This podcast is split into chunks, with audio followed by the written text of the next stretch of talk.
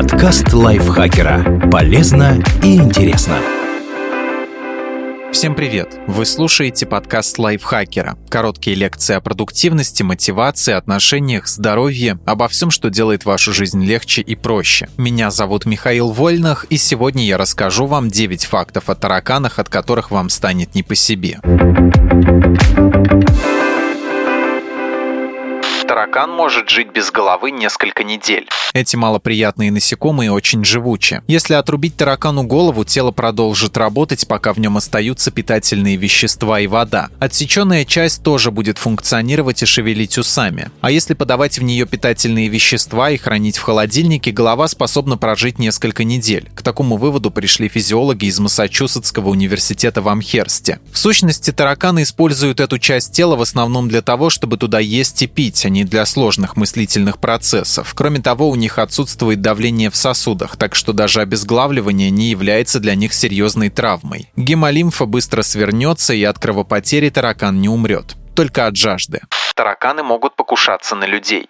Многие считают, что усатые вредители не представляют опасности для человека. Это не совсем так. Тараканы обладают мощными челюстями, с помощью которых могут грызть и растения, и животных. И людей тоже. Причем усатые кусают человека не в целях самозащиты, а именно ради еды. Учуяв запах пищи, голодный таракан может заползти в постель к людям, которые там едят, и поживиться не только крошками, но и человеческой кожей. Почувствовавшие это на своей шкуре утверждают, что укус вызывает сильный зуд. Тараканы не ядовиты, но у них на челюсти челюстях куча бактерий, так что насекомые могут занести в организм инфекцию. Кроме того, возможна аллергическая реакция, поэтому укус надо продезинфицировать, а если воспаление не проходит, обратиться к врачу. Тараканы способны коллективно принимать решения. Тараканы – общественные животные. Они любят собираться в стаи, а насекомые, лишенные компании, будет чахнуть и страдать. Кроме того, воспитанные в изоляции усатые хуже взаимодействуют со своими сородичами и не так эффективно ищут еду. Им просто не у кого учиться, как должен вести себя порядочный таракан. При поиске пищи эти существа оставляют за собой след из фекалий, по которым их товарищи отыскивают наиболее удачные маршруты к местам кормления. Тараканы имеют сложную социальную структуру. Насекомые из одной группы могут вести вести себя совершенно не так, как их сородичи из другой, как будто у них формируются разные коллективные личности. Отдельные особи подчиняются воле большинства, то есть если основная масса в стае решит побежать в определенном направлении, все остальные последуют за ней. Установлено, что в стае все пользуются равноправием. Никаких вожаков и аутсайдеров. А для координации действий и достижения консенсуса тараканы посылают друг другу сигналы феромонами. Кстати, некоторые из них настолько продвинуты в социальном плане, что даже ухаживают за своим молодняком. Тараканы-каннибалы. Как мы упоминали, эти насекомые всеядные и охотно пожирают и других беспозвоночных. Так что если у них будет мало пищи, одни члены стаи начнут есть других, забыв про социальность. Кто станет чьим обедом, выясняется в честном или не очень бою. Каннибализм полезен для тараканов по трем причинам. Во-первых, собратья по стае – это не только дружеское общение, размножение и совместный поиск еды, но и запас калорий на черный день. Во-вторых, такая политика помогает отсеивать самых хилых особей и способствует процветанию более сильных. Демократия хороша в сытые времена, но в бескормицу таракан таракану волк. И в-третьих, количество голодных ртов уменьшается путем их поедания другими голодными ртами, так что каннибализм – это своеобразный механизм регулирования потребления в тараканьем обществе. Тараканы могут увеличивать размер своих тестикул по желанию. Мадагаскарские шипящие тараканы обладают суперспособностью, которую бы, наверное, пожелали заполучить многие люди. Этот вид насекомых определяет, кто будет спариваться с самкой путем ритуальных борцовских поединков. Те особи, что желают стать самыми эффективными воинами, отращивают мощные мышцы и крепкие рога, чтобы бросать через бедро своих соперников. Но более слабые экземпляры в конечном счете приходят к выводу. Не можешь взять качеством, бери количеством. В итоге они обзаводятся просто огромными по сравнению с другими тараканами тестикулами и оплодотворяют как можно больше самок, не тратя времени на поединки. То есть эти хитрецы буквально инвестируют поглощенные питательные вещества не в рога и сильные ноги, а в инструменты размножения. Тараканы не любят, когда их трогают люди.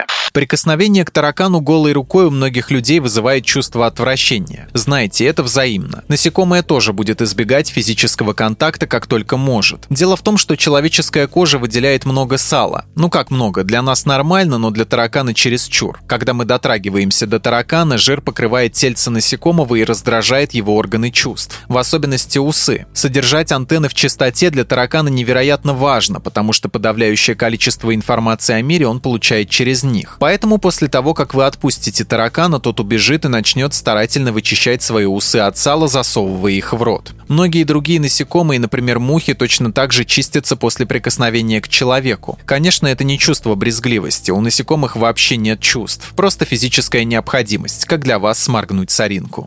Тараканам нравится залезать людям в уши. В общем, как вы поняли, тараканы не особо любят трогать людей, но иногда их интерес пересиливает отвращение. Энтомологи из Университета штата Северная Каролина утверждают, что этим насекомым очень нравятся летучие жирные кислоты, содержащиеся в ферментированных продуктах, таких как хлеб и пиво, а еще в секрете желез вашего слухового прохода. Ушная сера для прусаков по вкусу, как для вас, качественный аппетитный сыр. Прибавьте еще и то, что тараканы любят узкие, темные и влажные места. Они вызывают у насекомых ощущение безопасности. Ну и тот факт, что усатые ведут в основном ночной образ жизни. Все это приводит к тому, что периодически тараканы залезают людям в уши, и их приходится доставать хирургическим путем. А затем дезинфицировать слуховые проходы, потому что застрявшего там усача с перепугу может стошнить, а рвота его полна всяких вредных бактерий. Тараканы являются объектом номер один по распространенности среди всяких штук, попадающих в человеческие уши. За ними следуют хлебные крошки и кусочки хлопка, если вам интересно.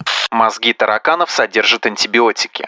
Тараканы подчас живут в таких ужасных условиях, что любое другое живое существо там заработает кучу инфекций и благополучно скончается. Но прусакам все нипочем. Дело в том, что их нервная система, в частности головной и спинной мозг, содержит по меньшей мере 9 химических соединений, которые служат настоящими антибиотиками. Даже разбавленные в лаборатории эти вещества могут уничтожать до 90% даже самых стойких штаммов метицилин-резистентного золотистого стафилококка и кишечной палочки. А у тараканов противомикробные сыворотки плещутся в мозгу в концентрированном виде. Такая стойкость позволяет им быть разносчиками самых разных заболеваний и при этом не страдать от них самим тараканы учатся на своих ошибках. Вообще тараканов сложно назвать интеллектуалами. В конце концов, они могут жить с ампутированным мозгом. Но у этих насекомых есть определенные способности к обучению. Специалисты из Университета штата Северная Каролина выяснили, что если приманивать тараканов сахаром с ядом, первая партия прусаков отравится. Потом то же самое произойдет с насекомыми, решившими поживиться трупами павших товарищей. А у выживших усачей в итоге выработается стойкое отвращение к сахару, и даже их вкусовые рецепторы начнут воспринимать воспринимать его вкус не сладким, а горьким, и они будут избегать отравленной приманки. Кроме того, тараканы постоянно вырабатывают иммунитет к новым пестицидам. Эти мерзавцы эволюционируют. Поэтому производители отравы не рекомендуют применять в борьбе с тараканами только эти вещества. Нужно сочетать химию с ловушками для насекомых, а также поддерживать чистоту в помещениях, чтобы тараканы не могли найти корм.